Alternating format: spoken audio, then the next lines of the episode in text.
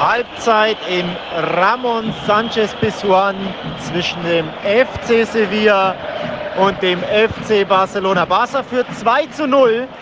Verdient, naja, der Start ins Spiel war, nennen wir es, wackelig und zittrig.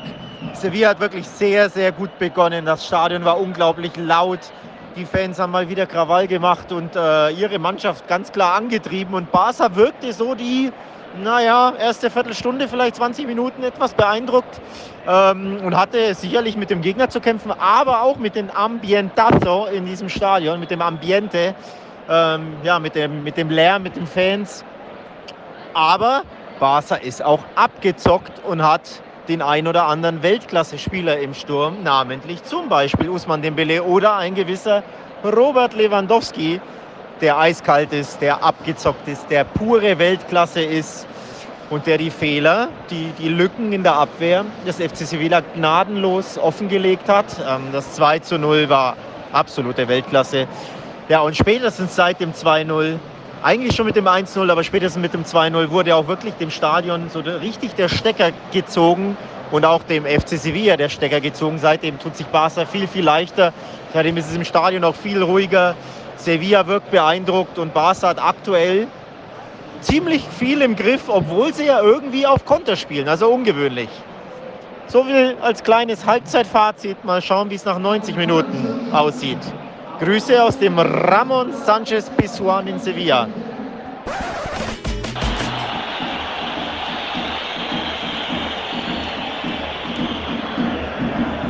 Es wurde sehr laut, es wurde sehr viel gepfiffen und sehr emotional gepfiffen. Robert Lewandowski wurde ausgewechselt, Ansu Fati eingewechselt.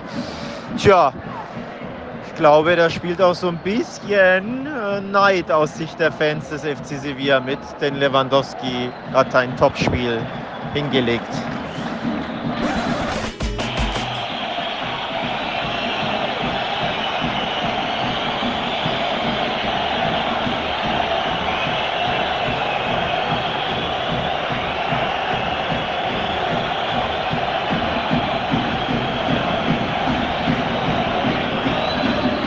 Ihr hört es, die Fans des FC Sevilla sind sehr unzufrieden, machen ihrem Unmut Luft.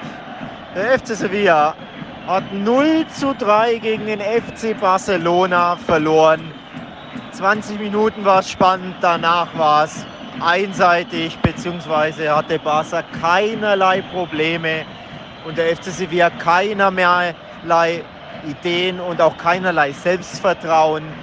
Ähm, ja, kein Partidasso, sondern eher ein Spaziergang des FC Barcelona zu drei Punkten und zu seinem 3 zu 0.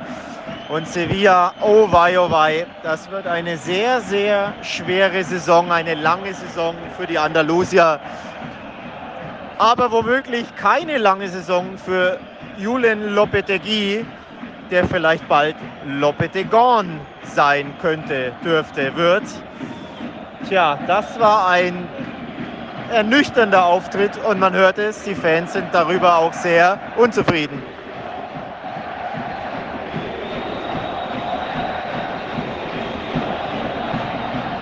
So viel vor Ort im Ramon Sanchez Pizjuan. Zurück zu Nils Kern im Studio. Ah ja, das klang doch ganz nett aus Sevilla. Hast du dir endlich diesen Bucketlist-Punkt erfüllen können? Ich hatte es dir empfohlen, das Sanchez Pizjuan, und ich glaube, du kamst voll auf deine Kosten, Alex. Ja, servus. Ähm, ich kam auf meine Kosten. Es war wirklich, ähm, naja, wobei im Partidasso war es ja nicht. Findest du? Weil, da, ja, weil dafür war Sevilla zu schwach. 20, ja, gut, 20 gute ja. Minuten von Sevilla. Mhm. Und dann hat ja Barca ähm, den Sevillanos ja komplett den Stecker ja. gezogen. Ja? Also die Anfangsphase war, mhm. war spannend, da ging es ähm, ein bisschen rauf und runter, wobei mehr rauf Richtung Barca, ähm, weil mhm. da hat Barca Probleme gehabt, fand ich. Aber dann mit dem 1-0, 2-0 war das Spiel fast schon gekillt. Es mhm. hat richtig so den Stecker gezogen, dem mhm. Stadion. Und von daher Top-Ergebnis natürlich aus Barca Sicht, ähm, mhm. grandios, aber so aus neutraler Sicht ein Partidasso, wie man es eigentlich erwarten hätte können, so ein mhm. bisschen mhm. war es nicht. Wobei du hattest ja eh getippt, lockerer Sieg Barca, ne? Ja, ich glaube auch ein 3-1 getippten Tor, da hätte ich ihnen dann doch zugetraut, aber sollte in der Anfangsphase nicht sein, sie überdrehen halt. Ähm, über das Spiel reden wir eh generell noch jetzt später. Wir müssen ja erstmal sagen, hallo in die Runde. Jetzt geht die Aufnahme hier richtig los bei Tiki Taka. Ähm, ich bin hier normal noch in Nürnberg. Ich fahre dann am Donnerstag in die Türkei und Alex ist eben jetzt, wie ihr gehört habt, in Spanien. Jetzt gerade in Malaga, ne? Da haben wir später auch noch ein paar Aufnahmen. Und falls sí, es da sí. mal jetzt, falls es da mal jetzt, äh, liebe Zuhörer, Zuhörerinnen, ein paar Zwischengeräusche gibt. Ich glaube, Alex, du sitzt jetzt in der Küche, weil nur da hast du richtig Empfang. Oder ja, wie war das? Ja, ähm, es, ist, es ist kurios. Also von Sevilla bin ich weiter nach Malaga, da gibt es später Eindrücke und etc. Aber ähm, ich habe im Wohnzimmer hier keinen mhm. Empfang, mhm. obwohl ich neben dem Router sitze, neben dem Modem und es kommt mhm. kein Internetempfang ran. Also muss ich in die Küche und natürlich hier alles voller Kacheln und eine Riesenküche. Also es halt. Ja. Und hier, das ist eher auch so ein, so ein Backpacker-Hostel mäßig quasi. Eigentlich komplett ja. ruhig, kein Mensch wach, außer der Putzfrau seit 20 Minuten.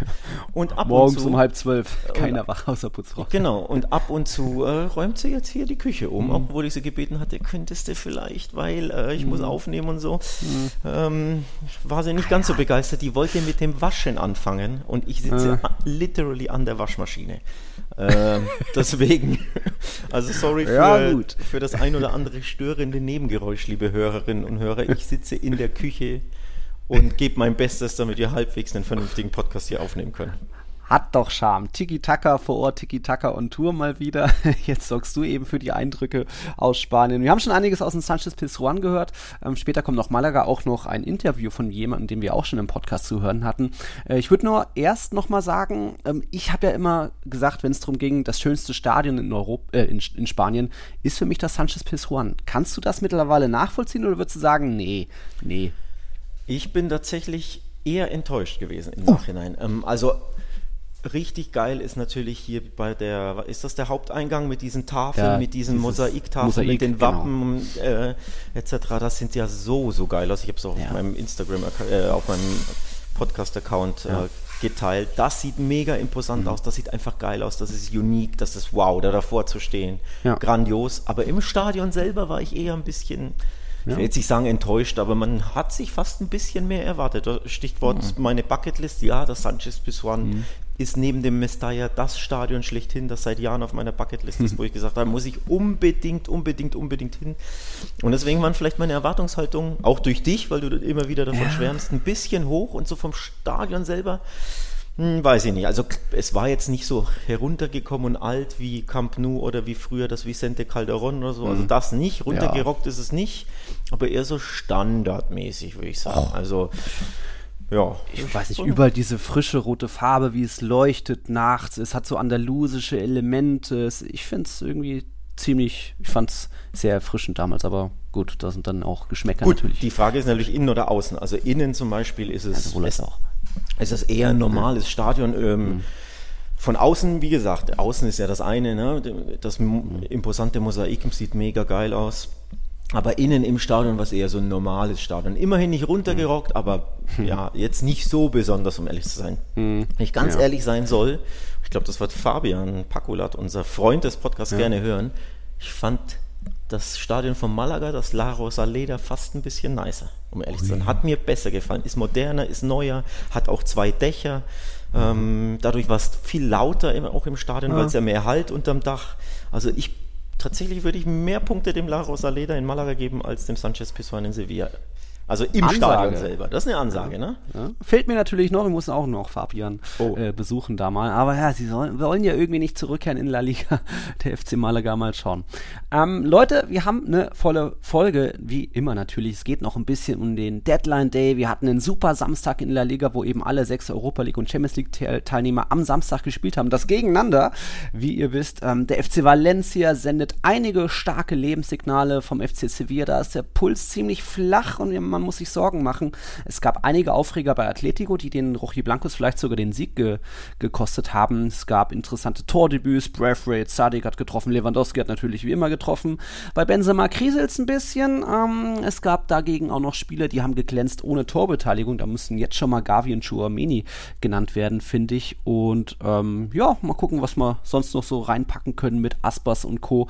Erstmal natürlich noch begrüßen wir einen neuen Patreon. Jetzt kam der Erik Lack Galaxis noch, das, der hat sich als VIP angemeldet. Der hat mir schon ab und zu mal bei äh, Platin-Trophäen auf der Playstation geholfen, jetzt sich auch angemeldet. Also schön, dass du da bist, Erik. Es kamen Fragen und Input vom Tom, Valentin, Michael, Noah hat auch sehr viel geschickt und auch hier dann eben nochmal der Hinweis, ihr habt es ja auf Social Media alles gesehen. Wir waren letzte Woche fleißig, haben so rund 50 Päckchen mit T-Shirts und Tassen und teilweise beiden sogar verschickt. Diese jetzt kommende Woche schicke ich nochmal so rund 20 raus. Äh, da kommen noch, kamen noch ein paar Nachzügler. Also der Tiki-Taka-Merch ist endlich da und unterwegs und da geht es jetzt bald weiter, weil wir haben jetzt noch genug Tassen da. Machen wir doch gleich nochmal, oder willst du mit dem Deadline Day erstmal anfangen, oder? Der war ja so chronologisch vielleicht. Ach, da war ja was, ne? Ja, und, äh, bei Bar ich, Barcelona war einiges vor Ja, das wieder. stimmt. Ähm, man muss ja dazu sagen, ich habe ihn ja quasi hauptsächlich verpasst, den Deadline Day, weil ja. ich am Donnerstag schon geflogen bin. Die hm. Kollegen ähm, von Barca Welt, die Redaktionskollegen, haben da tolle Arbeit geleistet, während hm. der Chef durch die Welt geflogen ist. Ähm, hm. Und übrigens, ganz kurz nur erwähnt, ich habe meinen Anschlussflug verpasst auf Mallorca. Ach. Deswegen war ich noch länger unterwegs und noch turbulenter. Es gibt keine Direktflüge, Nürn noch keine Direktflüge Nürnberg-Sevilla. Das heißt, ich musste über mhm. Mallorca fliegen, den Nils Kern machen. Nur minus mhm. äh, an den Strand und so, weil ich musste meinen Anschlussflug äh, erwischen, habe ihn aber verpasst wegen zwei Stunden Verspätung mit Ryanair. Verspätung von Nürnberg aus zwei Stunden? Genau, in Nürnberg Boah. kam man schon zwei Stunden später an. Anschlusszug, äh, verpasst und dann musste ich nach Malaga fliegen weil sonst wäre ich gestrandet gewesen in Mallorca.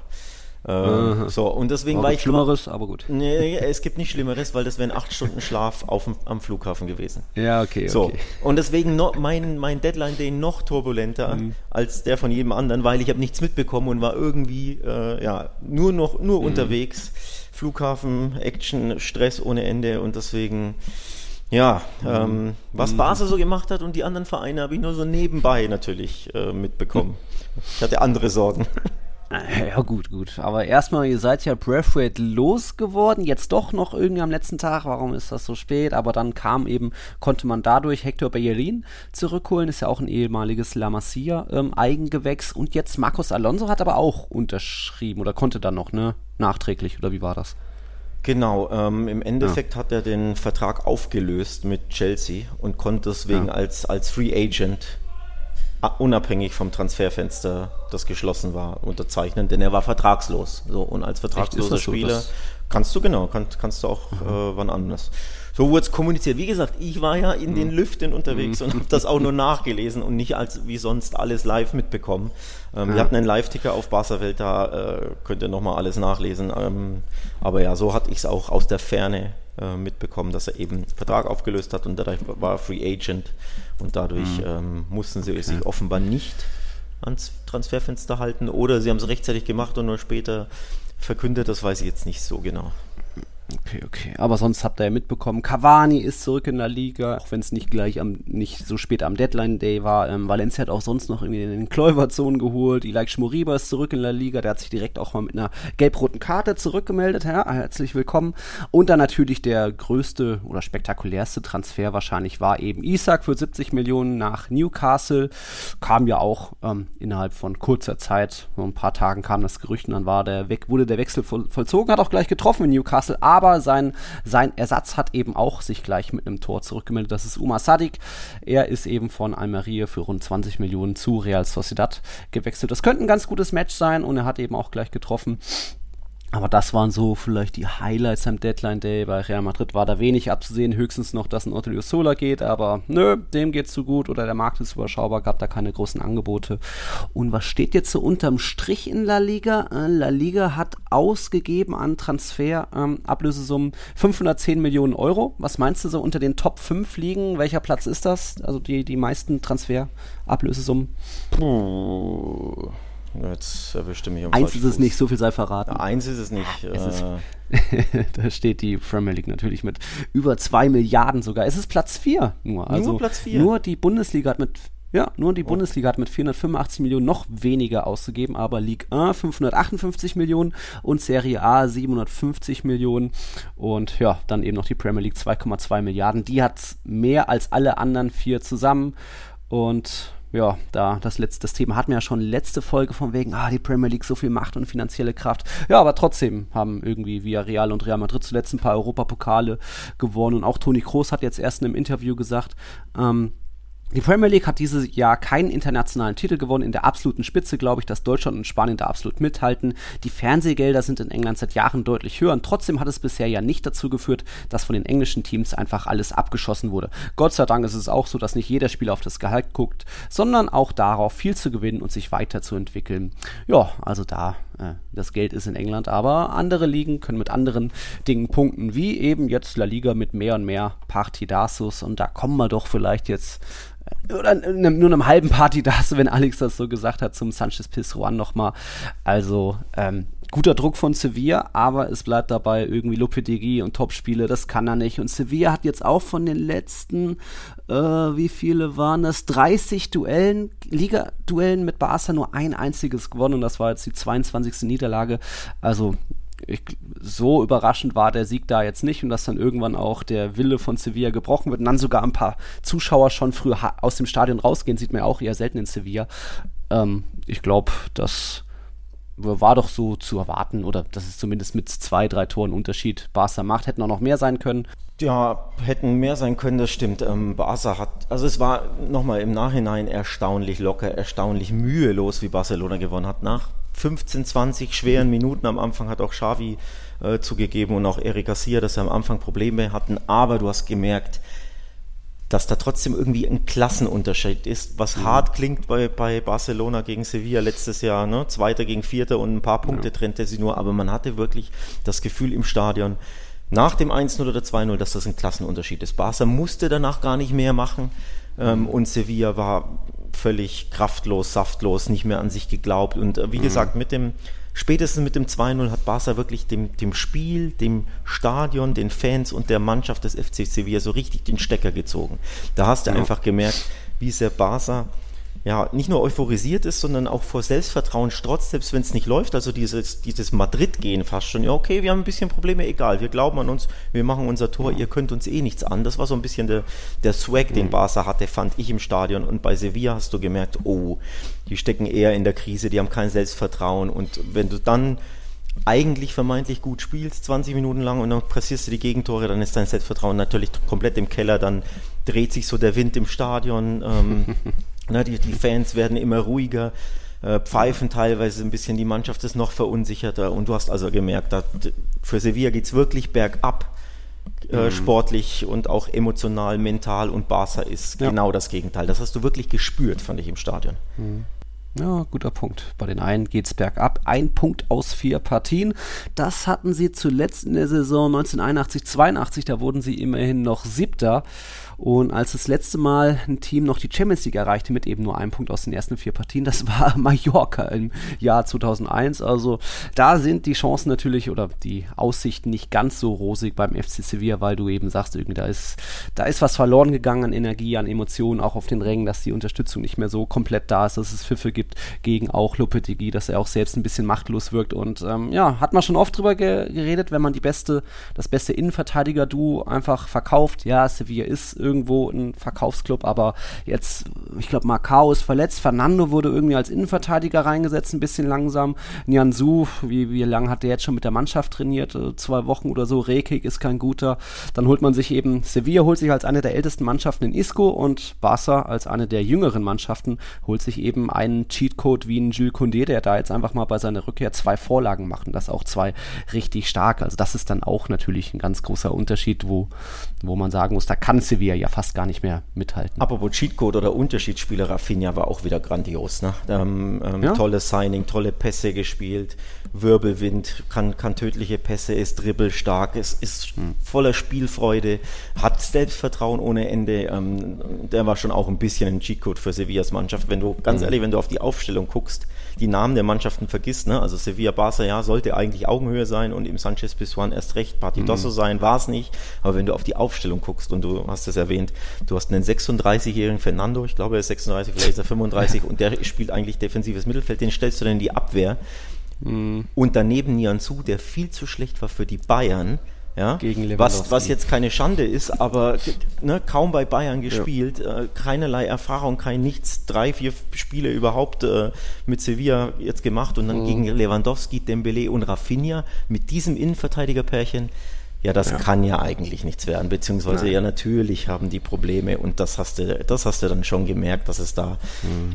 ja, zu viele Problemfälle bei, bei Sevilla gab und wie gesagt, keinerlei Selbstbewusstsein, nachdem sie hinten waren. Es gab null Aufbäumen, es gab null an sich selbst irgendwie noch Glauben. Die Mannschaft war bemüht, Ne, dieses mhm. typische, ja, ja. ja, wir waren bemüht, aber nee, da, da hat so viel gefehlt.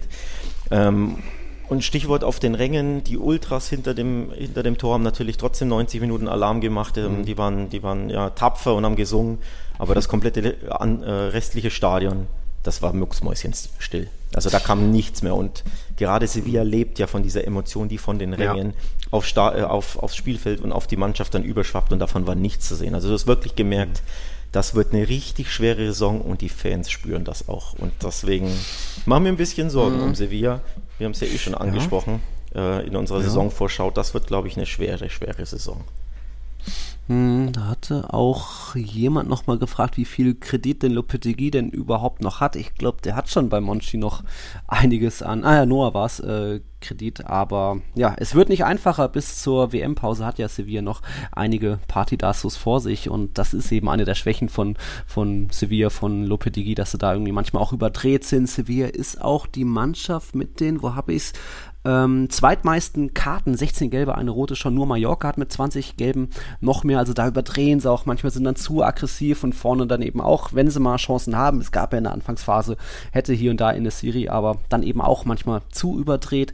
Das ja, ist einfach nicht eine Mannschaft, die auf den Punkt genau ähm, eingestellt ist. Und bei, bei Barca, ja, du hast einen Rafinha erwähnt, ich hatte schon Kunde und Lewandowski gesagt. Ähm, ich würde auch noch mal Gavi erwähnen, der wurde ja, das, das finde ich auch beeindruckend in La Liga, dass da diese King of the Matches kann man auch werden ohne Torbeteiligung. Und jetzt äh, in Sevilla hatte ja sogar ein Kunde zum Beispiel zwei Torbeteiligungen, aber King of the Match wurde Gavi und ich fand schon auch, dass vielleicht, da bin ich vielleicht auch nicht hundertprozentig subjektiv, ähm, oder nicht hundertprozentig objektiv, aber ich fand, das war von ihm so das beste Spiel, was ich bisher gesehen habe, so von der Präsenz, der Ruhe im Mittelfeld, wie er überall keinen Zweikampf scheut, überall anspielbar ist und dann auch vorne noch ähm, gute Aktionen hat. Also Gavi fand ich richtig stark und ist auch so ähnlich wie Chouamini bei Real, auch ohne Torbeteiligung, auch King of the Match geworden. Was meinst du bei Gavi?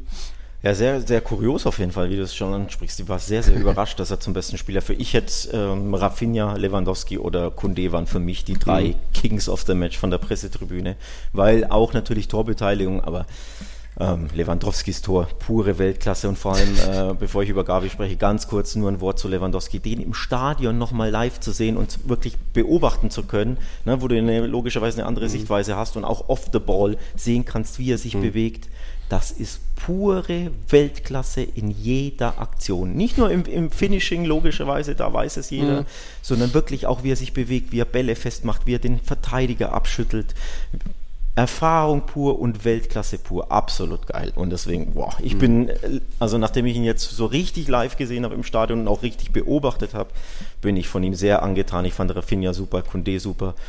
Aber ja, dass Gavi King of the Match wird oder Man of the Match, ich glaube, sie haben es umbenannt in der Saison, den Award, ja? ähm, spricht tatsächlich Bände und du hast es auch angesprochen, Thema Erfahrung und Thema Ruhe und kann man kaum in Worte fassen, dass ein 17-Jähriger, oder ist er überhaupt schon 18? Ja, doch 18 ist er, glaube ich, geworden im ja. August, dass jemand so auftritt, in dem jungen Alter, als, mhm. als würde er schon acht Jahre in der Liga spielen bei Barca als Stammspieler. So tritt er auf. Mhm. In dem jungen Alter ist auch absolut phänomenal. Wirklich, wirklich krasser Junge.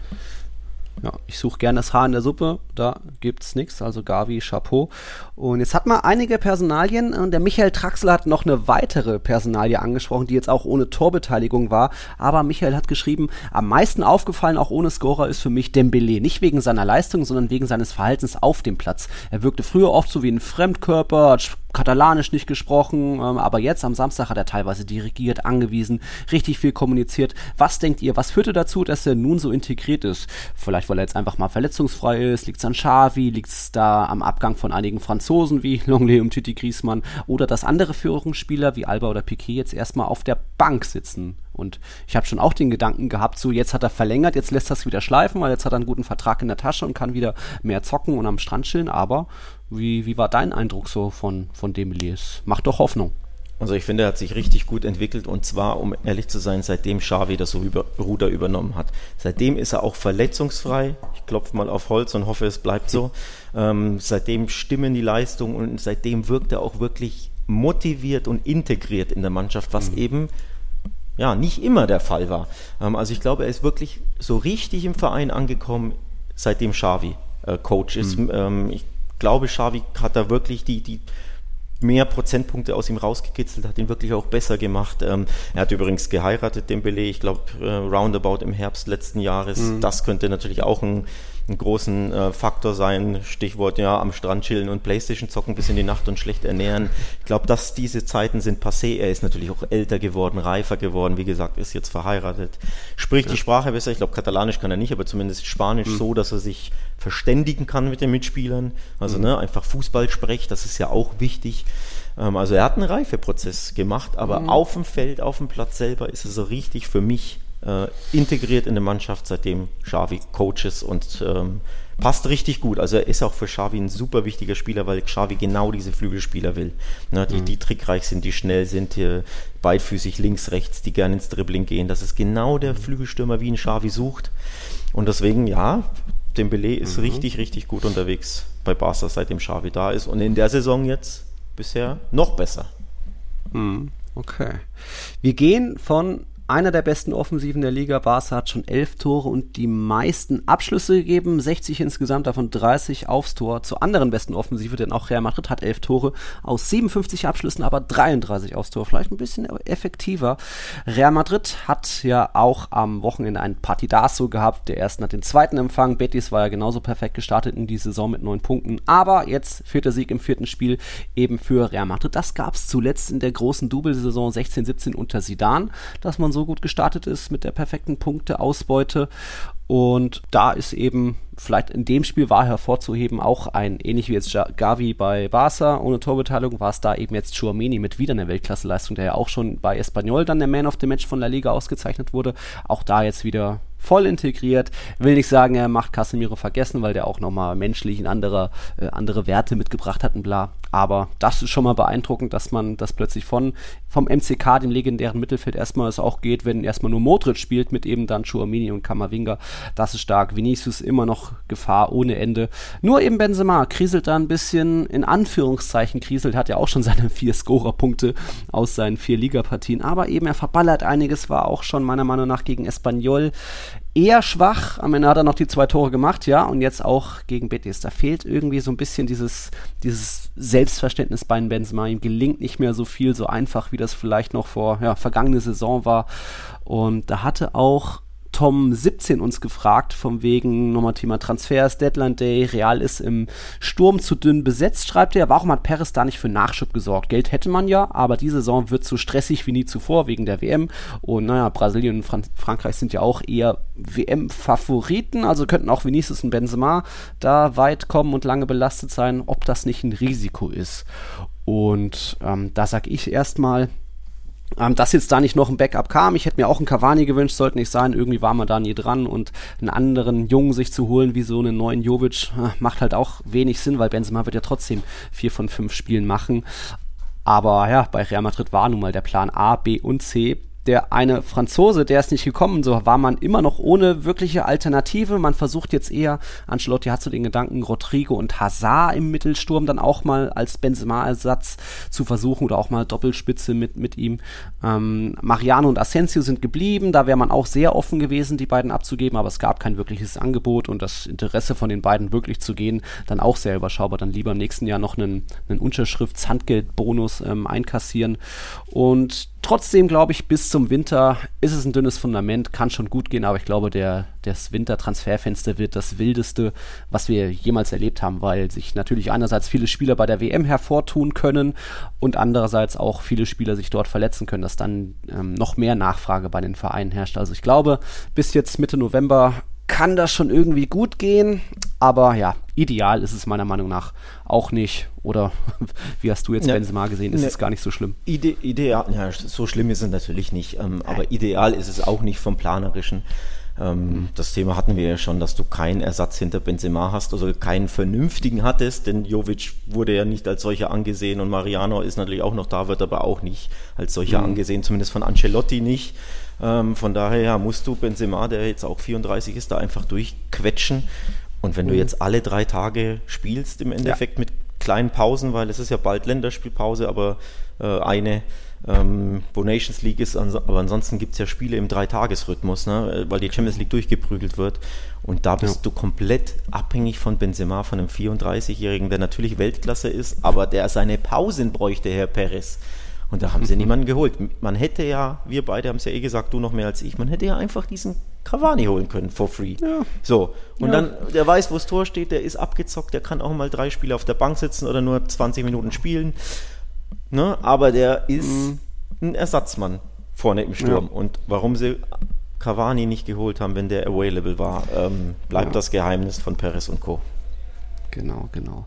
Aber gut, jetzt eben, du hast es gesagt, die englischen Wochen gehen los und es sind jetzt nur noch englische Wochen bis zur WM, außer die eine Länderspielpause. Und auch da werden jetzt Hazard und Asensio mal ein paar Einsätze bekommen. Das war halt jetzt mit irgendwie sechs, sieben Tagen Pausen dazwischen.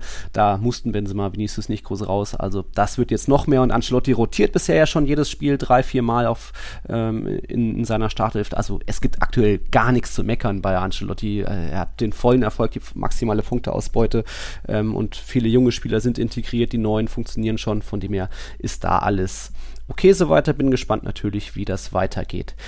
Kommen wir zum dritten Partidaso Super Samstag, äh, an diesem Super Samstag. Das war dann eben Real Sociedad gegen Atletico. Und ich würde mal sagen, klar, Real Sociedad hat stark gekämpft, wie immer, wenn irgendwie Atletico zu Gast kommt. Das ist auch immer eine mega Stimmung dort im Anueta.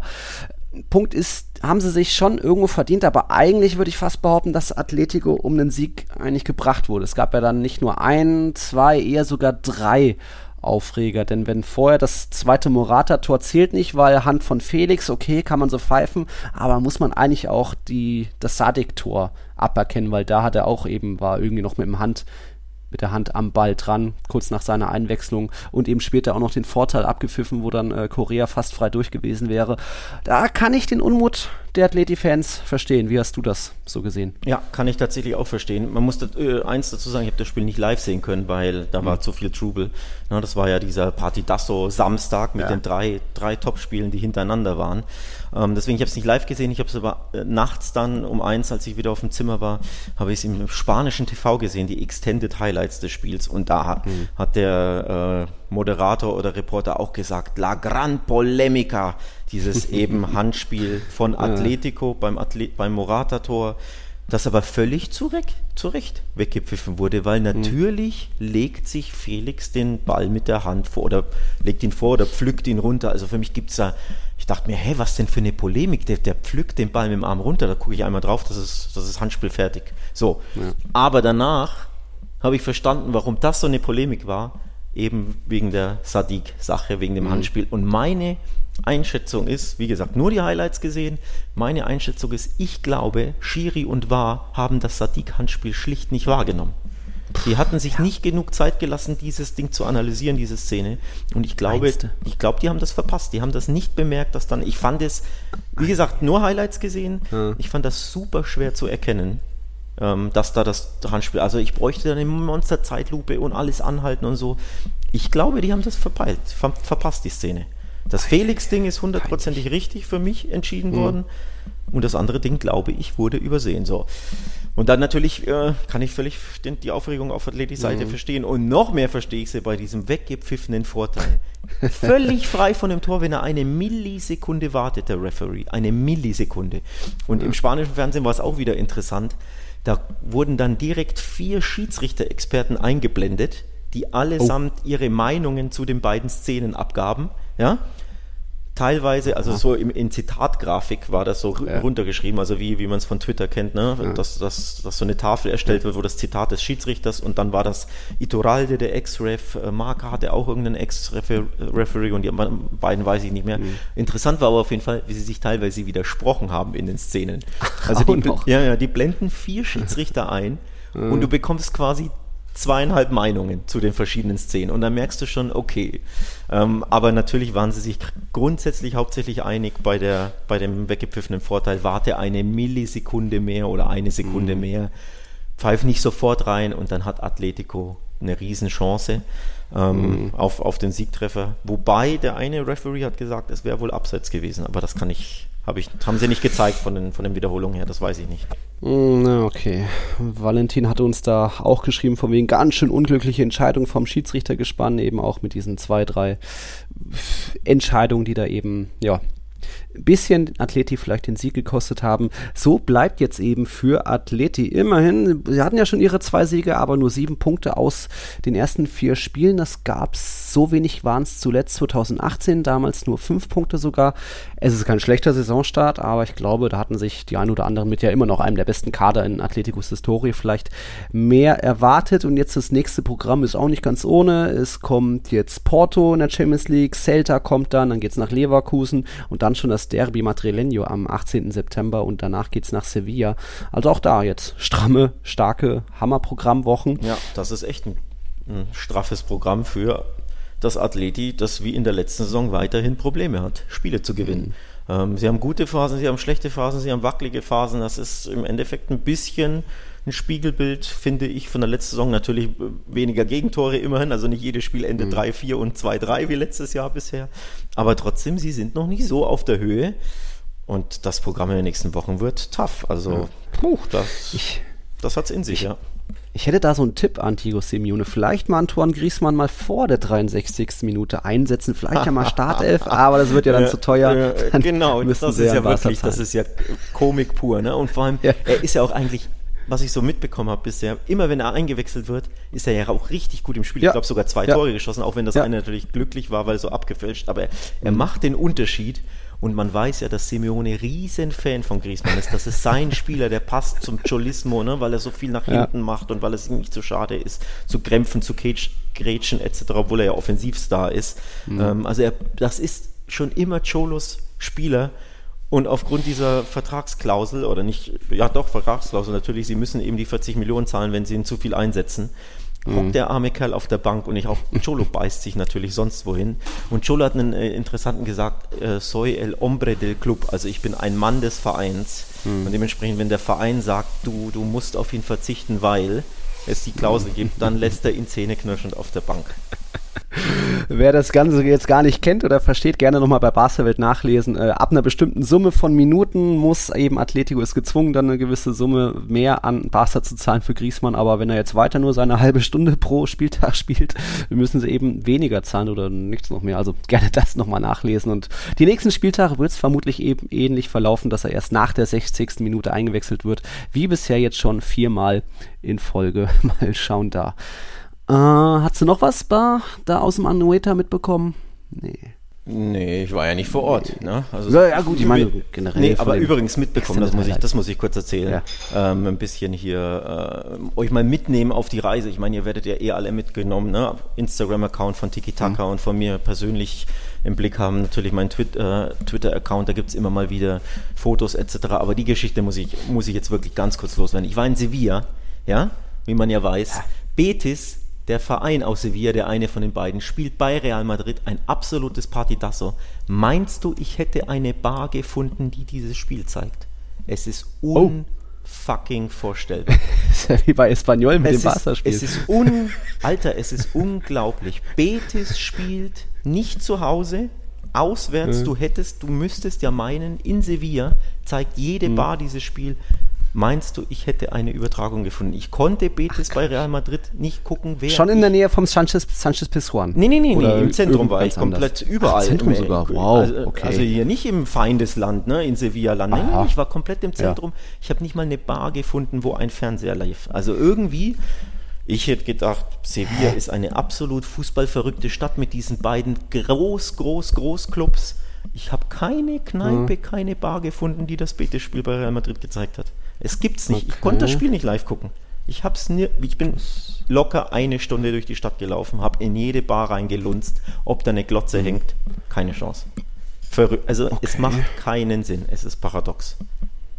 Mhm, man muss aber, man muss aber dazu sagen, ähm, das Spiel war um 16 Uhr oder 16.15 Uhr.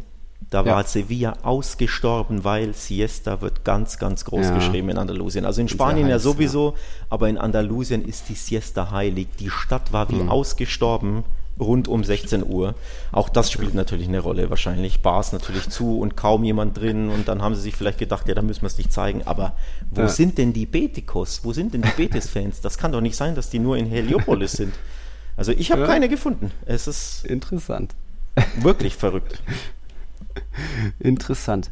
Äh, hast du dann denn dann zumindest am Freitag noch Celta gegen Cadiz gesehen oder war das da dein Anreisetag? Denn das war ja auch ganz erwähnenswert. Celta, wenn sie Bock haben, können sie offensiv ziemlich gut kombinieren und Aspas, wenn der Bock hat, dann trifft der weiter jetzt an jedem der vier Spieltage getroffen. Fünf Tore insgesamt, waren jetzt zwei gegen Cadiz und ich glaube, der hat noch Lust irgendwie Luis Enrique Martinez zu zeigen, hey, nimm doch mich mit. Raul de Thomas spielt nicht, Asensio auch nicht, dann kannst du doch mich mitnehmen. Also da war mal wieder eine Asper-Skala und Celta hat da klar Cadiz die Grenzen aufgezeigt. Ja, die Stammhörer dieses Podcasts wissen natürlich, dass wir Aspas-Fans sind und dass vor allem ich mich immer wieder dafür einsetze, nur leider hört mir Luis Enrique nicht zu, dass er mindestens einen Platz und wenn es Platz 22 oder 23 im Kader der spanischen Nationalmannschaft verdient hat. Ich hätte ihn schon bei der EM mitgenommen ähm, und er ist mhm. weiterhin trotz auch fortgeschrittenen Alters, ich glaube, er ist ja auch 34 roundabout, ne, Aspas, meine ich, ja. trotzdem immer noch einer mhm. der oft besten Offensivspieler der La Ligas und so viele spanische Top-Stürmer gibt es ja nicht mehr. Und deswegen ja. ähm, der dritte im Bunde neben Lewandowski und Benzema, der im sehr fortgeschrittenen Alter immer noch ein absoluter Unterschiedsspieler macht und der einfach Tore garantiert und natürlich ähm, ja, der, der Heilsbringer der Celtas ist. Mhm. Also ich, ich äh, 35 ist das sogar schon, ja. Zettel für die, für die WM. Ja. Ja, Moreno und Morata haben ja auch schon ein paar Türchen gemacht jetzt die Saison. Mal gucken, was mit Borja Iglesias noch wird. Also es ist schon dicht auch da vorne, aber hast recht, man kann ihn ja auch so ein bisschen hängend einsetzen. Also in Aspas mit der Erfahrung könnte dir da schon weiterhelfen. Mal, mal schauen. Bei Celta sieht es gut aus. Platz 8 aktuell beim FC Cadiz dagegen katastrophal eigentlich. Vier Spiele, null Punkte, null Tore, zehn Gegentore. So dieser ganze Zauber vielleicht, den Sergio da in der Rückrunde als neuen Trainer damals noch versprüht hat, wie, wie Cadiz dann auf einmal ein bisschen versucht, aktiver zu spielen, nicht mehr nur 20% Ballbesitz, ist komplett verloren. Es geht aktuell gar nichts ähm, da zur Sache und da muss man sich Sorgen machen um Cadiz. Da ist aber auch eben Sergio nicht so der einzige Trainer, der so ein bisschen seinen, seinen Zauber verloren hat. Die anderen beiden in der Abstiegszone. Elche hat ja auch, äh, Francisco war ja auch so ein bisschen der Retter, Kike Sanchez Flores bei Getafe, auch die alle nur einen Punkt und auch da irgendwo so ein bisschen ist was verloren gegangen. Da fehlt so ein bisschen die Dynamik auf dem Platz und ähm, ja, vielleicht sind da eher die drei bei den dreien der erste Trainerwechsel der Saison, denn Javier Gide, der wiederum macht sich ganz gut 1-1 gegen Girona. Sie sind das aggressivste Team der Liga mit schon 20 Karten und 18 Fouls pro Partie und da haben sie sich eben jetzt schon fünf Punkte aus vier Partien geholt. Das ist natürlich nicht mega viel, aber für so ein als Abstiegskandidat getipptes Team ist das ziemlich ordentlich. Nur eben Cadiz sehr, sehr, sehr düster. Ich mache mir Sorgen um Cadiz, um unser Cadiz, Nils, hm. denn äh, einzige hm. Mannschaft, die noch keinen einzigen Punkt und was fast schon schlimmer ist, kein einziges Tor geschossen hat. Die haben mhm. noch kein Tor erzielt. Das ist ja absolut desaströs. Ähm, hätte ich so nicht gedacht. Äh, und gegen wen geht es als nächstes? Gegen den FC Barcelona zu Hause. Ah, gegen, immerhin fühlen sie sich ja. wohl bisher gegen Barca, aber ganz ehrlich, äh, uh, da sieht man, da sieht man, glaube ich, wirklich schwarz, ähm, so gut wie Barca aktuell drauf ist. Ich will jetzt nichts verschreien, aber ähm, ja. ich würde, es würde mich nicht wundern, wenn am Ende doch äh, Sergio zuerst entlassen wird mhm. der Cardis-Coach. Ich habe es nicht kommen sehen. Sie haben, finde ich, eine tolle Rückrunde unter ihm gespielt oder die, die, das letzte Drittel der Saison. Ähm, warum das komplett weg ist, äh, warum da nichts mehr von zu sehen ist, ähm, warum sie noch kein Tor und keinen Punkt geholt hat, ich kann es dir nicht erklären. Es ist mhm. für mich ein bisschen, ja, oder nicht nur ein bisschen komplett unverständlich. Habe ich nicht mit gerechnet. Ja, wird. Und jetzt würde ich, ich will nicht sagen, ich will damit rechnen, aber es würde mich eben nicht und äh, überraschen, wenn dann doch Gradis die Reißleine zieht und ihn entlässt, weil so kann es ja nicht weitergehen. Eigentlich nicht. Mal schauen, mal schauen.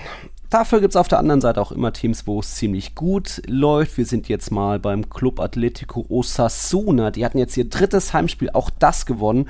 Das hatten sie zuletzt 2005, da neun Punkte aus dem ersten Heimspiel. Dabei waren sie vergangene Saison ja eigentlich nur auswärts stark. Sie hatten auswärts mehr Punkte geholt, waren in der Tabelle siebter, in der Heimtabelle waren sie vorletzter. Aber irgendwie läuft es da ziemlich gut. Es lag, stand lange nur 1-1 gegen Rayo, aber dann kam eben noch eine Barca-Leihgabe. Jetzt Abde frisch eingewechselt, starkes Dribbling da hingelegt und dann eben eigentlich eine Traumvorlage auf Ruben Garcia noch hingezaubert in der 90. Minute. 2-1 Siegtreffer gab es dann und so eben ähm, da den dritten Heimsieg von Osasuna, die ja auch im El Sadar ja, eine starke Stimmung haben, ist auch noch auf meiner Bucketlist. Nur eben, äh, ja, bei Rayo muss man sich ein bisschen Sorgen machen. Wir haben ja immer bei Getafe und Cadiz sagen wir schon immer, die schießen zu wenig, acht Schüsse pro Partie. Ja, Rayo liegt da mittlerweile auch mit nur acht Schüsschen pro Partie. Also Osasuna, hui, Rayo auch ein bisschen pfui, mit immerhin schon vier Pünktchen. Und ähm, Noah hatte noch gefragt, aber auch die Frage gab es schon, ob wir uns bei, uns bei Osasuna vorstellen könnten, sind ja aktuell Fünfter, ob es da mal irgendwie Europa League oder sogar oder Conference League zumindest geben könnte. Da würde man sich in Pamplona bestimmt sehr drüber freuen, schreibt er. Ja, würde man bestimmt, aber dafür ist dann doch die Konkurrenz mit Real Sociedad Valencia. Äh, mittlerweile muss man ja fast schon wieder nennen. Villarreal natürlich Betis. Mal gucken, ob der FC Sevilla da noch mitmischt bald. Ist da, glaube ich, zu groß. Das hat man schon mal so gesagt. Oder glaubst du, allein durch diese Heimbastion im Sadar geht da was. Ja, das hängt tatsächlich davon ab, wie stabil sich die anderen präsentieren. Äh, Sevilla ist ja stabil, aber im negativen Sinne. Ne? Stabil schlecht, aktuell mhm. stabil punktlos. Äh, ähm, klar, vielleicht könnte sich Osasuna da langsam hochrobben, aber man vergisst beispielsweise den Athletikclub aus Bilbao, ja, ähm, die ja auch ähm, ganz klar verbessert in der Saison sind und die natürlich so ein mhm. bisschen drauf äh, schielen, da hochzukommen, auch wenn sie jetzt natürlich gegen Espanyol sehr, sehr überraschend verloren haben, aber grundsätzlich würde ich auch sagen, auch ja. Athletik, äh, der Club, äh, Athletikclub mit äh, Platz 6 mhm. ähm, ist ja trotzdem sehr gut gestartet in der Saison. Sieben Punkte aus vier Spielen ist ja jetzt alles andere als verkehrt. Celta Vigo ist ganz mhm. gut gestartet. Also die Konkurrenz für Osasuna ist schon sehr, sehr groß, vor allem auf Strecke gesehen. Ähm, deswegen, ja. ich wäre ich wär brutal überrascht. Aber es würde mich tatsächlich ja. ein bisschen freuen, wenn Osasuna zumindest Klar. eine sehr, sehr gute Rolle weiterhin spielen kann. Ähm, aber die anderen dann vielleicht doch ein bisschen mehr Qualität. Und da sind wir eben jetzt auch schon beim Athletic Club. Ja, bittere Niederlage spät gegen Espanyol. Da eben auch wieder ein Ex-Barca-Spieler Braithwaite gleich mal in seinem Debüt getroffen, ähnlich wie auch Sadik eben. War ein ganz gutes Wochenende für Debütanten. Bei Espanyol gab es ja insgesamt fünf Debütanten mit Simo, Omar, Lasso, Toyota Fernandes. Und jetzt kommt eine, eine verrückte Statistik von unserem Freund Pedro Martin auf Twitter. Dadurch, durch diese fünf Debütanten, hat Espanyol jetzt 800 Spieler in der La Liga-Historie eingesetzt. Kein Verein hat mehr eingesetzt. Auch verrückt. Man weiß ja, äh, Espanyol ist schon sehr lange dabei, Gründungsmitglied und gehört auch, ist auch in der ewigen Tabelle nicht so weit unten. Aber ähm, dass sie die meisten Spieler eingesetzt haben, auch kurios. Hätte man jetzt vielleicht an andere eher gedacht. Aber nee, Espanyol. Wer bei Athletik oder in Bilbao immer eingesetzt wird, ist Iñaki Williams. Und wir hatten in unserer letzten Folge ja die Alarmglocken schrillen lassen, weil er da, ich glaube, gegen Cadiz sich verletzt auswechseln lassen musste. Und man hat schon gedacht, oh nein, wird die Rekordserie jetzt reißen? Nein, sie ist nicht gerissen. Er stand sogar in der Startelf. Da werden wahrscheinlich ein paar Ibuprofen eingeworfen worden sein. 237. Ligaspiel in Folge.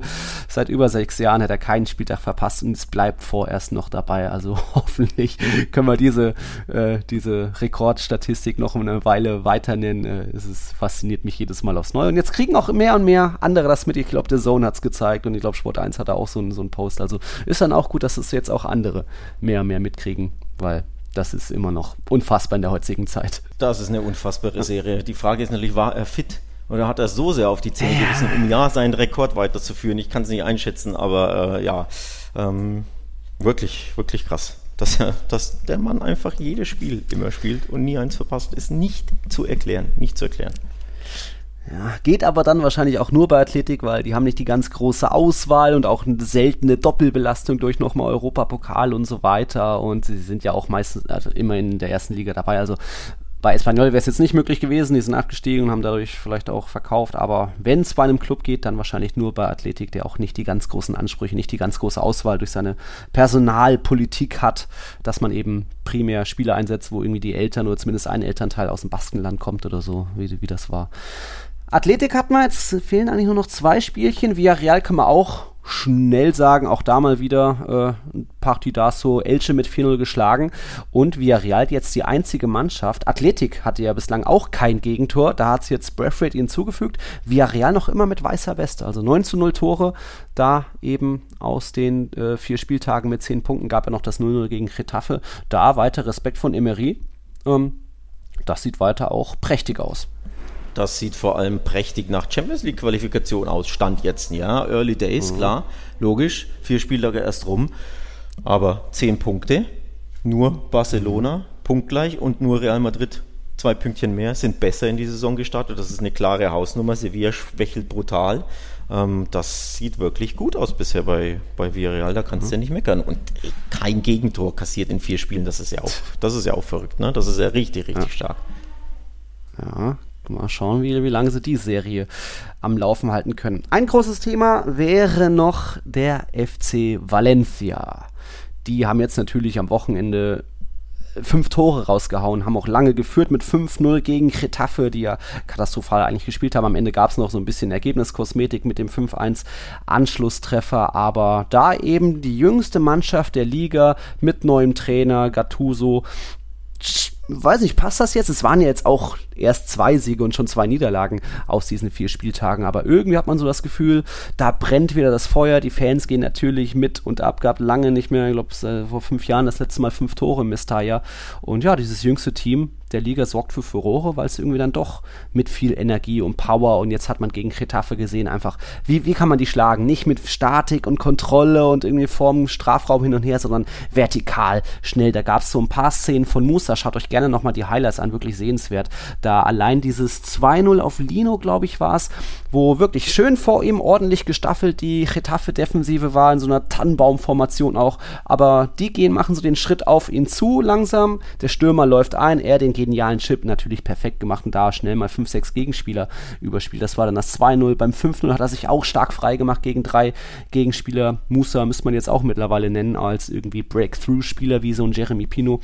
Also da ganz starkes Spiel von einer sehr jungen Mannschaft, die jetzt auch noch mit Carlos Soler natürlich einen, einen, Leader verloren hat. Der ist ja zu PSG gegangen. Aber da, jetzt hat die, die Binde vorerst, wer war es, Lato bekommen, gleich mal ein Traumtor rausgehauen. Gaia wird sie dann wahrscheinlich bald übernehmen, wenn der zurück ist. Aber da, Valencia, was ist so dein Eindruck bisher? Äh, vom Spiel habe ich keinen Eindruck, weil ich habe es nicht gesehen. Ich war unpässlich gestern mhm. Abend. Ähm, mitbekommen habe ich natürlich, dass Nico Gonzalez, ein weiterer Ex-Barca-Spieler, wobei Ex klingt ja so schlimm, er ist ja nicht verkauft worden, er wurde ja verliehen, aber dass er getroffen hat. Ähm, also Braithwaite, der Ex-Barca-Spieler, hat getroffen für Espanyol. Mhm. Es abte eine Vorlage für Osasuna. Nico mhm. ein Tor zum 4 zu 0 erzielt. Nicht schlecht, die Barca Boys und Ex-Barca Boys. Ähm, aber ansonsten tatsächlich äh, nicht gesehen. Ähm, ja. Es ist tatsächlich gar nicht so leicht, in Spanien Fußball zu schauen, wie man meinen würde. Verrückt. Komisch, also. Aber ich habe auch. Ich habe immer gesagt, in Madrid hat jeder eine Bahn Fernseher ja, es läuft genau, genau, das, Abo. Verrückt. Aber genau das ist ja das. Das war auch mhm. bisher meine äh, Wahrnehmung oder ja. meine Erfahrung. In Madrid beispielsweise habe ich auch an jeder Ecke eine Glotze gesehen, mit, äh, wo Fußball läuft. Ja. Irgendwie ist das bisher hier ja. in Andalusien ein bisschen anders. Vielleicht habe ich auch einfach die falschen Ecken angesteuert. Ja. Ähm, aber ja, so viel Fußball habe ich, obwohl ich in Spanien vor Ort bin, nicht mitbekommen, was paradox klingt, ja. aber es ist halt so. Wobei, ich bin jetzt auch nicht gestern auf der Suche gewesen nach einem Fernseher, der Sevilla, äh, sorry, der, der Valencia gegen Getafe äh, zeigt. Das muss ich auch äh, zugeben. Alles gut. Ich hätte noch generell beim FC Valencia, nur um zu zeigen, da das ist jetzt nicht mehr nur, ähm, nur, nur, nur Aggressivität und Fouls, also da sind andere Mannschaften höher. Valencia hat jetzt mit 63% durchschnittlichen Ballbewer Ballbesitz den höchsten Wert in La Liga. Barca ist da bei 62%, nicht weit weg, aber das ist ja schon mal beeindruckend, dass sie aktiv das Spiel gestalten, den Ball haben wollen, fordern, pressen vorne. Sie haben auch die drittbesten Passwerte, 86% kommen an. Also da hat Gattuso doch schon ziemlich viel, ziemlich früh bewegt.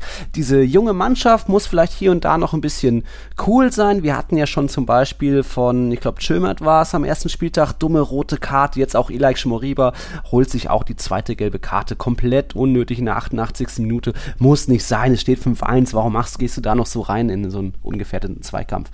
Aber eben viel Bewegung, viel Tempo, Vertikales bei Valencia. Das gefällt mir bisher ziemlich gut. Bin ich gespannt, wie, wie Gattuso da das Feuer am Laufen lassen kann. Aber jetzt war vielleicht auch Retafe da dann ein dankbarer Gegner. Hat uns auch Noah geschrieben, von wegen abgeschossen werden von Valencia. Das spricht nicht unbedingt für Retafes Stärken. Das war bisher nun mal immer die, die Defensive.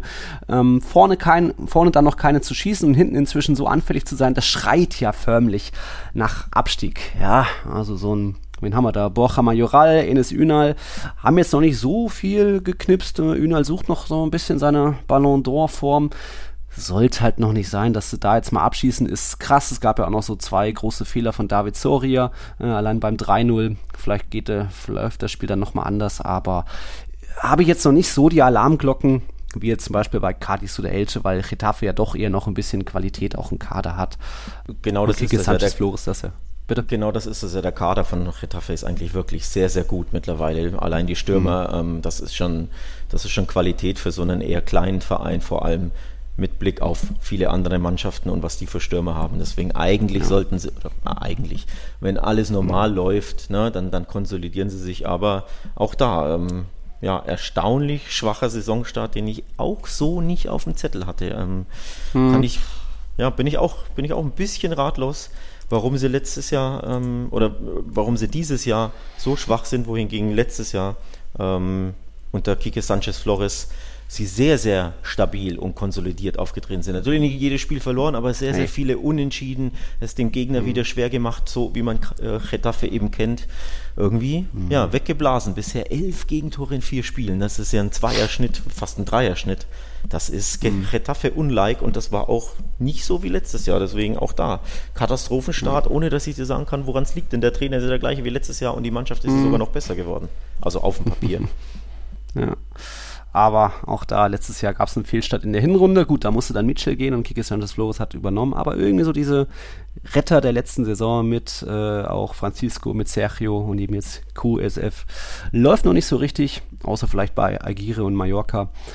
Ähm, das waren soweit die Partien in La Liga. Heute Montagabend haben wir noch Valladolid gegen Almeria. Okay, kann man sich auch noch angucken natürlich.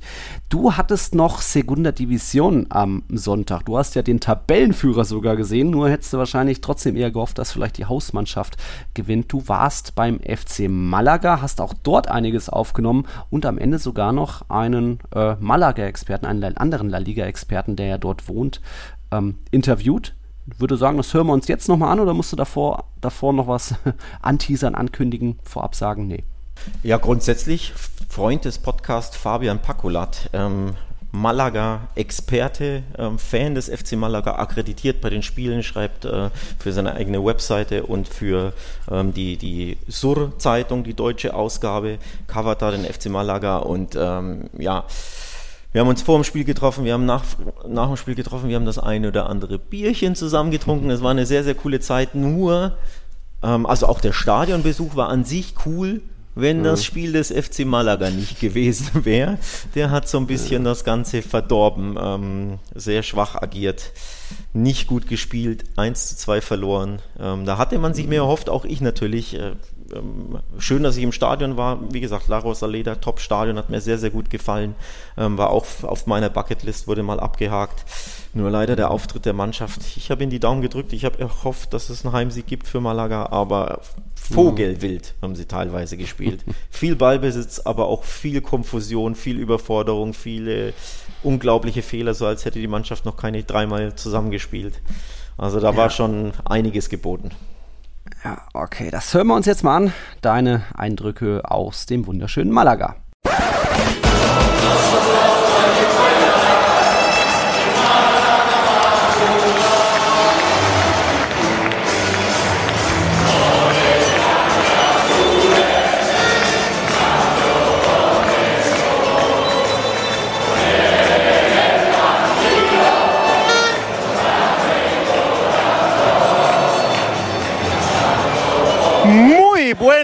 Desde Málaga.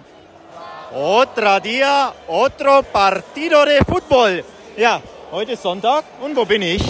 In Malaga, wie man gehört hat, beim Spiel des FC Malaga der, in der zweiten spanischen Liga gegen Albacete.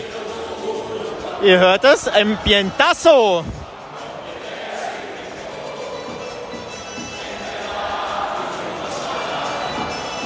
Stimmung ist sehr, sehr gut. Stadion ist erstaunlich voll. Erstaunlich voll. Könnten, weiß ich nicht, 25.000 sein, roundabout.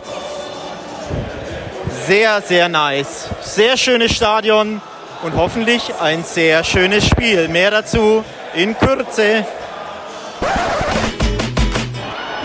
Oh wei, oh wei, oh wei. Das mit der guten Laune und dem Enthusiasmus vor dem Spiel, vor dem Anstoß, hat nur ein paar Minuten gewährt. Nach sieben Minuten steht es 2 zu 0 für Albacete. Das 1-0 fiel in der vierten Minute, das 2-0 fiel in der sechsten oder siebten Minute. Oh wei, das ist kein guter Start für den FC Malaga.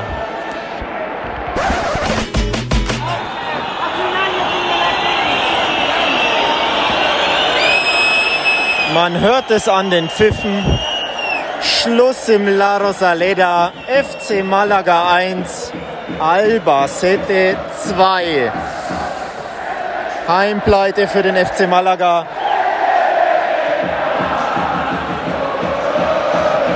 Und die Fans sind sehr, sehr unhappy. Ich höre nur ein Wetterjahr raus. Ich weiß nicht, ob der Trainer sich verpissen soll oder der Präsident. Aber man ist sehr unhappy. 20 Minuten lang gab es Tore und danach viel, viel Leerlauf. Ein schnelles 0-2 aus Malagas Sicht. Katastrophale Abwehrleistung. Dann eigentlich das schnelle 1-2, aber seitdem einfach pure Verzweiflung und Ideenlosigkeit bei Malaga, die gefühlt, gefühlt 70 Prozent Ballbesitz hatten, aber absolut unfähig waren, den Abwehrriegel von Albacete zu knacken. Ja, kein schönes Ergebnis. Ich glaube, ich trinke das ein oder andere Frustbier mit dem Kollegen Pakulat jetzt. Ja, ihr es gehört, der glorreiche FC Malaga hat wenig glorreich 1 zu 2 gegen Albacete verloren zu Hause. Es war kein glorreicher Auftritt. Wir sitzen aber glorreich zusammen, denn Fabian Pakulat, hochgeschätzter, hochdekorierter Journalist aus Malaga, sitzt neben mir, Freund des Podcasts und er leidet mit seinem FC Malaga mit und äh, er tränkt den Frust jetzt mit Bier und mit was? Was trinken wir, Fabian? Pacharan. Was ist das genau? Pacharan ist ein baskischer Likör, irgendwas mit Anis und Pflaume. Mhm. Und äh, normalerweise trinken wir das beim FC Malaga immer nach den Siegen. Oh. Gerne. Den gab es heute nicht. Den gab es heute nicht. Heute ist eher der Frustpacharan angesagt. Äh, verstehe, ja. Aber ich freue mich für dich, Alex, dass du heute auch mal in einer ähm, guten andalusischen Stadt warst mit einem ähm, ja, ein schönes Fußballstadion, nachdem du ja im Sanchez Pizjuan und in Sevilla äh, zwar vor Ort warst, aber du weißt ja, ja. Malaga ist schon nochmal was anderes. Ja. Man muss sagen, das Stadion war schön, der Fußball im Stadion weniger schön, zumindest der des FC Malaga. Es war ein bisschen hölzern hier und da und ja, auf jeden Fall unerfolgreich, ja. Absolut, wir haben da definitiv sehr große Probleme zurzeit. Eigentlich äh, einen ordentlichen Kader für die zweite Liga zusammengestellt, aber im Moment hapert es taktisch total. Beim Trainer äh, ist man sich auch nicht so ganz äh, einig, ob der uns weiterbringt. Ein Argentinier, ähm, der ja mal beim FC Malaga gespielt hat früher und damals mal Aufstiegsheld war. Aber das äh, bedeutet eben noch lange nicht, dass er auch äh, qualitativ gut arbeitet. Und im Moment sieht es nicht so gut aus. Drei Niederlagen, ein Sieg mit der Mannschaft und vor allen Dingen, wie gesagt, äh, wie du schon selber angesprochen hast, taktisch ist es noch sehr wild defensiv schwach und ähm, hm, da gab es heute die ersten Trainer-Rausrufe. Genau, die Wete ja äh, Rausrufe hat man gehört, lauthals, ich habe es auch aufgenommen vorhin. Ja, wie geht's weiter mit dem FC Malaga? Der, der, ich glaube, der Aufstieg ist eigentlich erhofft, angestrebt oder auf, ja, doch, doch. Also schon, oder? Ich, ich, ich glaube, es wird schon noch. Also ich meine, man muss sehen, zum Beispiel Valladolid ist letztes Jahr aufgestiegen. Die, glaube ich, haben auch die ersten Saisonspiele alle verloren. Es braucht eine Zeit, bis sich das neue Team findet. Zwölf Neuzugänge auch.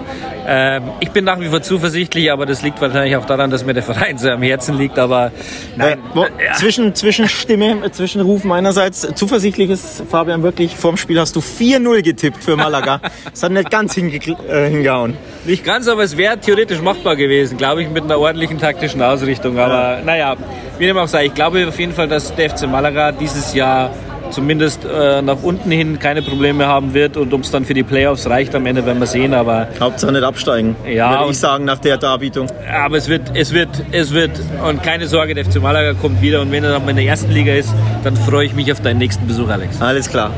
In dem Sinne, äh, wir ertränken den Niederlagenfrust mit Patscharan weiter. Genau. Und äh, auf, auf bessere Zeiten beim FC Malaga. Cheers. Cheers. Ja, bin ich neidisch. Malaga habe ich auch noch vor, aber jetzt mit erst drei Pünktchen aus den ersten vier Spieltagen. Nur vier Teams haben noch weniger, stehen noch schlechter da in der Segunda Division. Ja, die sollten sich schon halten, aber irgendwie mit dem Aufstieg. Albacete, jetzt Tabellenführer, hat da aktuell ein bisschen mehr zu tun. Ist vielleicht auch nicht so einfach, hat, hätte vielleicht auch nicht so jeder getippt, aber wenn wir jetzt bei dem Thema Tipps sind, schauen wir da nochmal jetzt auf Jornada Quattro. Ähm, war ja eigentlich ganz okay. Ich glaube, du hattest auch so deine sechs, sieben Spiele ähm, ordentlich richtig getippt. Ähm, aber vorne irgendwie Cedric und auch Konrad haben jeweils 23 Punkte geholt. Sind da aktuell noch Spieltagssieger. Heute haben wir ja noch Valladolid gegen Almeria. Der Mixel ist mal wieder gewachsen auf oder äh, hat sich mal wieder äh, nach oben geklettert. Jetzt Platz 3 der Vorjahressieger. Eieiei. Wen haben wir hier noch? Koala Rum vorerst verdrängt. Der Erik von Platz 1. Nur ich sehe dich nicht. Ich habe 20 Punkte geholt. Ich habe 20 Punkte ja, geholt, Herr Kern. Ja, so schlecht ist das nicht. Das ist mein ja, bester Ich bin Platz 61. Saison. Wo bist du? 81 bin ich, aber ich, ich bin 17 Plätze geklettert. 81, ja. Deswegen, ich bin nicht so unzufrieden mhm, mit meinem Spieltag. Ähm, für, wie gesagt, ich muss ich mich bin 26 Plätze da erstmal aus dem Oh, auch nicht schlecht. Aber ich muss mich so ein bisschen Sevilla-mäßig aus dem Keller hangeln ja. nach einem schweren Saisonstart. Deswegen, ich bin äh. zufrieden mit äh, 20 Punkten. Ähm, ich möchte äh, übrigens ja. noch ein bisschen was zum Malaga-Besuch äh, erwähnen, weil äh, das ist ja das, was die Leute so hören wollen, ne? was ich hier so erlebe. Ich ja. laufe also in Malaga durchs Stadion, es ist Halbzeit. Denk an nichts Böses, will mich erfrischen. Plötzlich, hey, Alex! Hm? Ich denke mir, hä, wer, wer, ruft denn hier meinen Namen? Ja. In Malaga, in, im La Rosaleda. Was? Daniel, Freund des Podcasts, Hörer und ich glaube, er ist auch Patreon, spricht mich an, weil er mich erkannt hat in Malaga im Stadion. Was? Sehr, ja, sehr, sehr Wie? kurios tatsächlich. Ja, also liebe äh. Grüße an Daniel. Ähm, wir haben uns danach natürlich getroffen. Er hat sich dann zu mir gesetzt. Äh, ich war ja auch mit ähm, Flo, einem anderen Kumpel, unterwegs. Und äh, Fabian haben wir nach dem Spiel dann getroffen und sind alle, äh, alle vier äh, Christian Machowski, auch einen äh, Kollegen aus Malaga, äh, getroffen. Sind dann einiges getrunken, äh, trinken gegangen, aber einfach witzig. Du läufst durchs Stadion in Malaga, denkst an nichts Böses und plötzlich wirst du erkannt und mhm. jemand spricht dich an und er ist Podcasthörer. Äh, also sehr, sehr Was? coole Sache. Aber der wohnt nicht da, ähm, oder? War auch Tourist? Ja. Nee, nee, nee, der ist auch, der macht Wohnt auch da, einen Andalusien-Trip. Krass. Nee, reist reist auch durch Andalusien, äh, macht jetzt Malaga, okay. äh, ich glaube Sevilla macht er noch oder war er schon, da bin ich mir gar nicht sicher. Ähm, mhm. Cordoba macht er, fährt noch nach Madrid, fährt dann nach Barcelona, er ist nämlich Barca-Fan, schaut sich Barcelona Elche an in, ich glaube, zwei Wochen müsste das sein. Ähm, ja. Genau, also hat dann auch einiges vor, macht so einen äh, Troika-Trip in, aber noch größer, in XXL. Ähm, ja, aber einfach, einfach cool, ne? Du läufst in Malaga durch Stadion und plötzlich ruft jemand deinen Namen, what the fuck? Und ist das ein Tiki-Taka-Hörer? Also sehr, sehr coole Sache. Übrigens auch cool, das muss man mal kurz loben. Es war so schweineheiß im La Rosaleda, ja. 36 Grad in der Sonne. Was haben sie gemacht? Cappies for free verteilt, damit, damit sich die Leute die Kappen aufsetzen können und nicht hier die Birne verbrennen und mhm. ähm, das Wasser, die kleinen Wasserflaschen, die es ja in Spanien in jeder Ecke gibt, wurden mhm. statt für, ich glaube, drei Euro für einen Euro verkauft. Extra, weil es oh, so heiß war, damit sich die Leute ähm, ja, das Wasser kaufen können. War natürlich mhm. am Ende des äh, Spiels so ab der 70. Minute ausverkauft, das Wasser. Aber zumindest sehr, ja. sehr cool, ne, was der FC Malaga da macht, dass man sagt, boah, bei der Hitze versuchen wir den Fans ja. zumindest was, äh, ja, eine Kappe zu, zu geben oder schenken wir ihnen Cappies, damit sie sich äh, ja, vor der Sonne ja. ein bisschen schützen konnten. Äh, Wasser gab es fast for free. Also sehr cool, dass man da an die Fans cool. denkt. Also deswegen, ich sage ja, im La Rosaleda hat es mir all around gut gefallen. Ne? Alles mhm. hat gepasst, nur leider ja. der FC Malaga verloren. Ja. Das hat nicht gepasst, aber alles andere war cool in meinem Stadionerlebnis. Okay.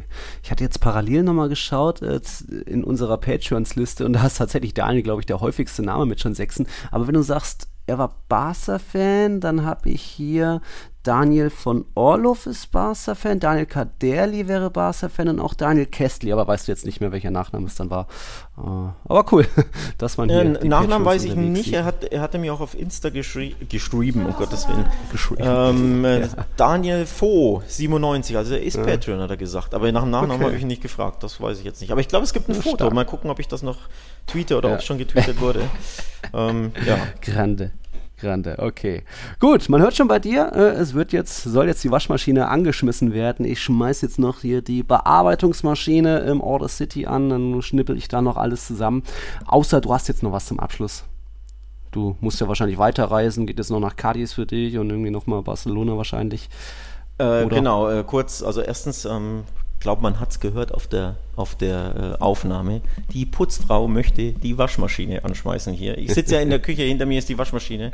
Äh, unglückliches Setting, es ging nicht anders. Auf jeden Fall wird hier gleich gewaschen, deswegen wir müssen, wir müssen Schluss machen. Ich bin noch einen Tag in Malaga, mhm. danach geht es nach Sevilla zurück, weil FC Sevilla Manchester City steht an. Da bin ich wieder im Stadion. Ah, Vamos! Bin ich mal gespannt, ob sich Sevilla da ein bisschen besser anstellt. Ich fürchte, doch ein schönes 4-0, oder? Ich wollte gerade sagen, ich fürchte, es gibt wieder auf die Mütze ja. für die Sevillanos, äh, wenn ja. Peps Man City kommt. Hu. Aber hoffentlich ein Partidasso zumindest, ein ausgeglicheres Spiel. Ja. So ein äh, ne, hm. knackiges äh, 2-2 hm. würde ich mal mitnehmen. Ähm, ich drücke hm. in dem Fall natürlich hm. Sevilla die Daumen. Ne? Wir sind ja der La Liga Podcast, aber ich hab nicht so, bin noch nicht so gute Hoffnung. So, also. Sevilla am äh, Dienstag. Und dann fahre ich am Mittwoch nach Cadiz, denn am Samstag spielt der FC Cadiz gegen den FC Barcelona. Da bin ich hoffentlich auch wieder im Stadion. Akkreditierungsanfrage muss ich gleich rausschicken, denn das ist immer nur ein Zeitfenster von mhm. drei Tagen. Ähm, du weißt ja. ja, wie kurzfristig. Und das eine Woche vorher. Genau, nicht mal eine ja. Woche vorher. Das ist wirklich, ich glaube, heute ging es los. Akkreditierungsfenster ja. ist heute bis Mittwoch oder Donnerstag. Also mhm. da muss man sich immer ranhalten. Alles kurzfristig. Ich hoffe, es klappt. Ja. Ich war ja bei Sevilla auch akkreditiert, also ich bin sollte. da recht guter Dinge. Genau, also als nächstes ist dann, äh, wie gesagt, dann Cadiz mhm. Barca angesagt. Und am Sonntag geht es, Achtung, wieder zurück nach Sevilla, denn da bin ich bei Alter. Betis gegen Villarreal im Benito Villamarin. Ähm, da aber nicht akkreditiert mit Betis. Ja, gierig bin ich, ja, Nils. Ähm, da bin ich aber nicht akkreditiert, da, bin ich, da gehe ich nur als Fan wieder ins Stadion, wenn, ne, da will mhm. ich mir nichts erschleichen. Äh, Betis, mhm. Real, da, da cover ich ja nichts, sondern da gehe ich als Fan, als Fan ins Stadion, oder was heißt als Fan, als neutraler Zuschauer, der sich ein kleines Partidasso ja. erhofft. Ja. Ähm, ja. Genau, und dann am Montag geht's zurück schon, also in einer Woche. Aber du siehst, äh, es werden noch einige mhm. Aufnahmen folgen aus den Stadien, einige Eindrücke folgen äh, viele Fotos etc. etc. Also behaltet Twitter und Instagram von Tiki Taka, von mir selbst im Blick. Mhm. Ihr werdet informiert, was ich noch Bin so alles gespannt. erleben werde. Ja, und auch sonst nächstes Wochenende ganz nett. Rayo gegen Valencia kann man sich, glaube ich, anschauen. Sevilla gastiert bei Espanyol. Aha. Barca eben will den ersten Sieg gegen Cadiz holen, seit die aufgestiegen sind. Atletico empfängt Celta, Real Madrid empfängt Mallorca. Aha. Und dann eben noch, wie du sagst, Betis gegen Villarreal, auch Partidaso. Also da euch eine gute Woche. Champions League ist zurück. Wird an Fußball nicht mangeln. Und dann hören wir uns mal schauen, nächsten Montag wieder, je nachdem, wo Alex dann da gerade ist und äh, in welcher Küche er hockt, welche Waschmaschine er blockt. Ich hoffe, die nächste Aufnahme wird nicht aus irgendeiner Küche äh, stattfinden, aber mal abwarten, denn äh, das ja. WLAN ist auch nie immer so gut hier in Spanien. Ich hatte es an, auch anders in Erinnerung. In Madrid ist das anders. Ähm, scheinbar in Andalusien ähm, ja, sind die Dinge noch ein bisschen altmodischer. Ja. Naja, also ich halte euch mhm. auf dem Laufenden, was ich so alles erlebe. Und, und übrigens, wenn mich noch jemand irgendwie ne, erkennen sollte auf meinen Trips, sprecht mich gerne an, schreibt mich an. Ähm, jeder, der Bock hat. Mhm. Ne? Ich, ich freue mich sehr. Also sehr cool, mhm. dass ich einfach Daniel getroffen habe. Also wenn ihr auch unterwegs seid, ne, quatscht mich an, tweetet mich an, postet was, dass ihr unterwegs seid und wer mhm. weiß, vielleicht kann man die ein oder andere Cervecita zusammen genießen. Kann ja, kann ja. Dafür zahlen ja die Leute bei Patreon. Jo, okay, war doch eine lustige Folge mit Eindrücken aus Sevilla, aus Malaga. Mehr wird kommen von Alex. Ich bin bei der nächsten Folge dann in der Türkei, äh, aber das kriegt man alles hin, dann auch. Oh, war ja, weil hoffentlich hält da, wie gesagt, hält da das WLAN. Ah ja, das ist so ein Fünf-Sterne-Palast, das sollte schon. Oh, reichen. da könnte sich der Kern. Fünf-Sterne-Palast. Ja, fünf Sterne hat das hier eher nicht, um ehrlich zu sein. Na gut, aber. ja, Foto haben wir getweetet ja. auf Digi, mit Tiki Taka. Leute, schöne Woche, hasta la próxima und dir auch noch einen schönen weiteren Spanien-Aufenthalt. Ciao. Ciao, ciao.